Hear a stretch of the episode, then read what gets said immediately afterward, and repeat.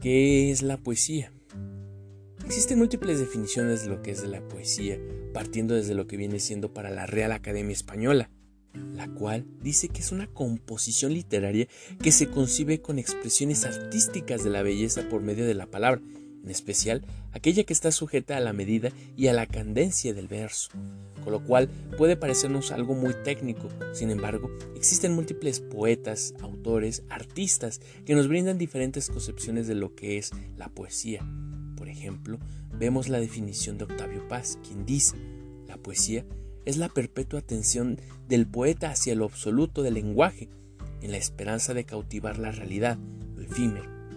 Eso mismo que se desvanece en el momento en que uno lo piensa, da un paso con unas palabras que no se esperan y milagrosamente se ordenan, gracias a la cadencia que el mismo artista vacila en considerar como el futuro de su paciente trabajo. Sin embargo, hay múltiples autores que nos dan una definición que va más allá o que se queda en lo ambiguo. Tal es el caso de Pedro Salinas, quien dice, poesía es encontrar la esencia de la realidad, descubriendo el tiempo y sus interrogantes. Otro autor, Mario Benedetti, quien dice, por más que la industria editorial considera la poesía como la gran cenicienta de la literatura, siempre será la verdadera alma del mundo. Y podemos seguir así. Hay múltiples autores artistas. Por ejemplo, Julio Cortázar, quien se cuestiona, ¿quién ha podido definir la poesía hasta hoy? Dice, nadie. Hay dos mil definiciones que vienen desde los griegos que ya se preocupaban por el problema y Aristóteles tiene nada menos que toda una poética para eso. Pero no hay una definición de la poesía que a mí me convenza y sobre todo que convenza a un poeta.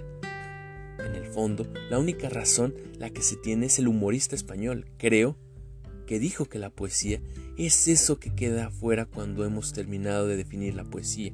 Se escapa y no está dentro de la definición. Y así como estos, hay tantos autores y artistas que nos hablan de ello incluso algunos que lo reducen a lo estético o a lo emocional. Tal es el caso de Gustavo Adolfo Becker, quien dice la típica y tan conocida frase, la poesía eres tú, o poesía eres tú, derivado del eres arte. Sin más, también podemos agregar otras autoras las cuales nos brindan definiciones, por ejemplo, Alejandra Pizarnik, quien dice, una mirada desde la alcantarilla puede ser una visión del mundo, la rebelión consiste en mirar una rosa hasta pulverizar los ojos. Es un sujeto que victimiza al fatos. Y así podemos hablar de poesía. ¿Y tú? ¿Con qué definición te quedas?